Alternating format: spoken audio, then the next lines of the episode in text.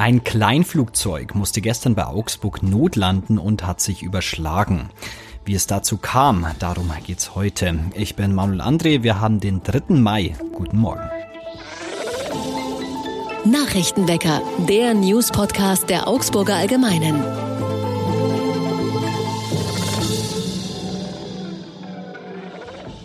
Ein Flugzeug hat sich bei einer Notlandung in Augsburg überschlagen. Dabei wurden drei Menschen verletzt. Rettungskräfte rückten am Montagnachmittag gegen 16.15 Uhr zu einem Einsatz südlich des Augsburger Flughafens aus.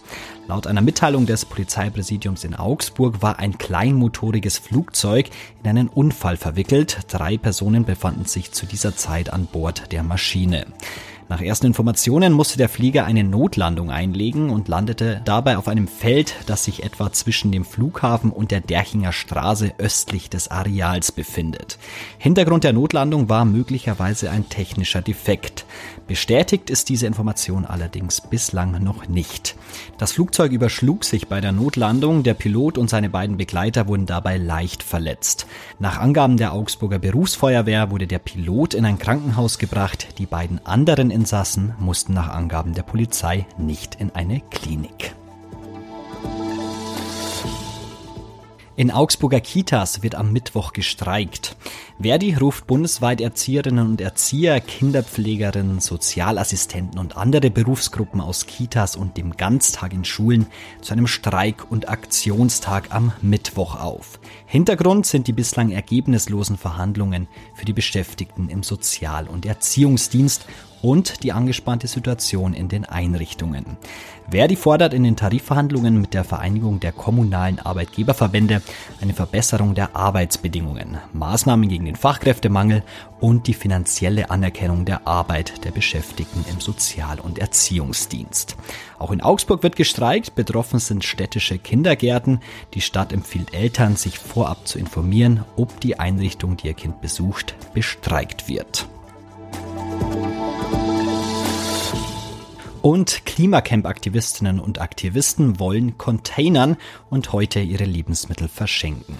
Mit ungewöhnlichen Aktionen erregt das Klimacamp in Augsburg immer wieder Aufmerksamkeit. Das könnte auch mit der für heute geplanten Essen-Retten-Aktion gelingen.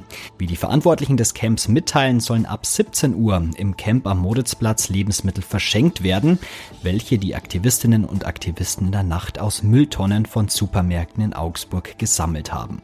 Das Sammeln noch essbarer essbarer Lebensmittel aus Müllbehältern bezeichnet man als Containern. In der Regel ist das strafbar, da derartige Aktionen meist mit Diebstahl und Hausfriedensbruch einhergehen. Die Beteiligten des Klimacamps würden das in Kauf nehmen. Wir können nicht tatenlos mit ansehen, dass gute Lebensmittel im Müll landen, anstatt gegessen zu werden, sagt so zum Beispiel eine Aktivistin. Ihr zufolge werfen Supermärkte Unmengen guter Lebensmittel weg. Und jetzt wie immer noch das Augsburg-Wetter. Heute am Morgen ist es bei 8 Grad noch unbeständig und ihr müsst mit Regen rechnen. Der sollte sich aber im Laufe des Tages dann verziehen und bei einem Mix aus Sonne und Wolken erreichen wir Höchstwerte von bis zu 16 Grad. Und auch die nächsten Tage bleibt es wechselhaft bei Temperaturen zwischen 8 und 17 Grad. Wasserknappheit ist und wird wohl auch immer mehr zu einem Problem aber auch in Bayern. Mein Kollege Axel Hechelmann war an einem Ort, der jetzt schon mit Wasserknappheit zu kämpfen hat und jetzt spreche ich mit ihm über seine Recherche. Hallo Axel. Servus Manu. Wo warst du denn unterwegs? Ich war in Hurlach, das ist ein kleiner Ort bei Landsberg und habe mich da getroffen mit dem Bürgermeister und habe mir ein bisschen erzählen lassen, was ist denn das Problem? Also warum ist das Wasser knapp? Wasserknappheit in Bayern ich sage jetzt mal ganz naiv, das kann doch nicht sein. Was ist denn das Problem in Hurlach? Ja, das habe ich oft gehört, äh, dieses Vorurteil quasi, ähm, dass man sagt, in Deutschland Wasserknappheit, das passt doch eher nach Afrika oder Asien. In Hurlach ist aber das Problem das, dass es einfach wie in ganz vielen Regionen in Deutschland zu wenig geregnet hat, zu wenig Niederschlag überhaupt gab im Winter und Frühjahr und deswegen wurden die Grundwasserspeicher nicht aufgefüllt. Also die Speicher, wo wir unseren Großteil des Trinkwassers herbekommen.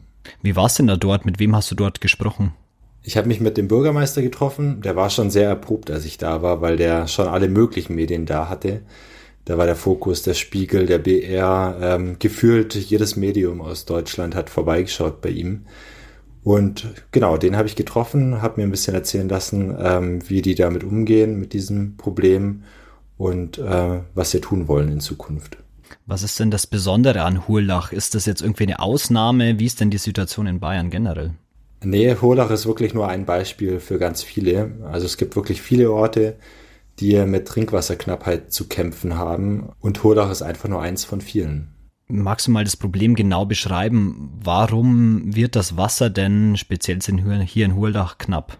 Der Grund äh, liegt im trockenen Winter vor allem. Da fallen ja auch Niederschläge, Schnee und so weiter, aber auch Regen. Und äh, in der Zeit sickert das Wasser, die Niederschläge dann ins Grundwasser ein. Quasi durch verschiedene Bodenschichten wird dadurch auch gefiltert und im Grundwasser kommt dann sauberes Trinkwasser an. In der Regel zumindest. Das ist die Theorie. Ähm, dadurch, dass es aber relativ wenig Niederschlag gab, zuletzt ist natürlich entsprechend wenig Wasser eingesickert ins Grundwasser. Und deswegen sind die Speicher ganz einfach leer. Es kam also einfach zu wenig aus dem Himmel runtergeregnet oder runtergeschneit. Und deswegen äh, fehlt uns das Trinkwasser hier. Ähm, welche Rolle spielt denn dabei auch der Klimawandel? Wird es jetzt mit der Zeit schlimmer? Kann schlimmer werden, ja. Einfach dadurch, dass die Erde sich erwärmt und somit mehr Wasser verdunstet. Und das steht uns dann eben nicht zur Verfügung als Trinkwasser. Kommt es dann nicht wieder, wenn mehr verdunstet, auch mit mehr Niederschlag wieder auf die Erde zurück?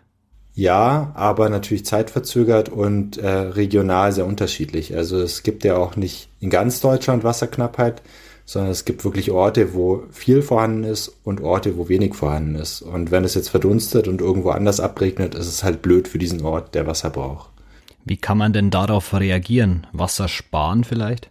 Auf jeden Fall. Also es hat natürlich mehrere Dimensionen. Einmal die politische ähm, und einmal die persönliche. Also jeder von uns kann auch was tun, um Wasser zu sparen. Zum Beispiel so einfache Sachen machen wie die Spülmaschine nur anschalten, wenn sie auch wirklich voll ist, die Waschmaschine ebenso. Oder halt bei der Klospülung einfach nur die Spartaste drücken, wenn es geht. Ähm, und was ist denn dann die politische Dimension? Du hast ja auch zum Beispiel mit, mit dem Umweltministerium gesprochen.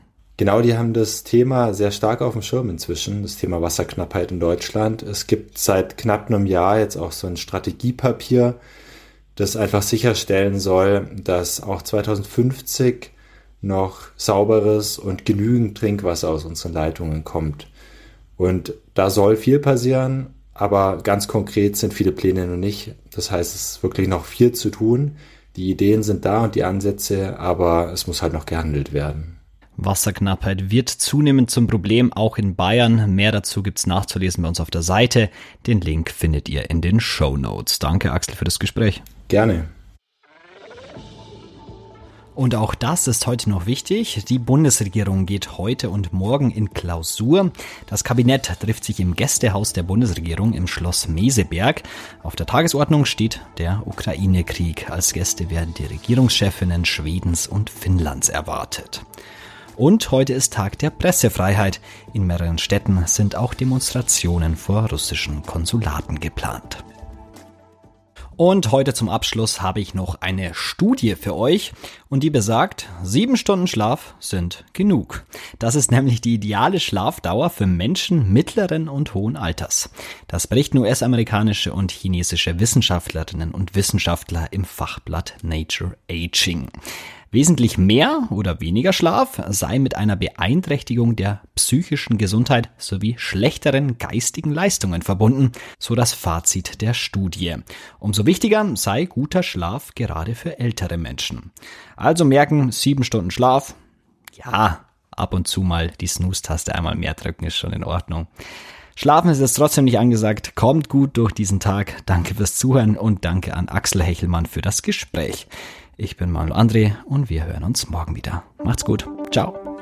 Nachrichtenwecker ist ein Podcast der Augsburger Allgemeinen.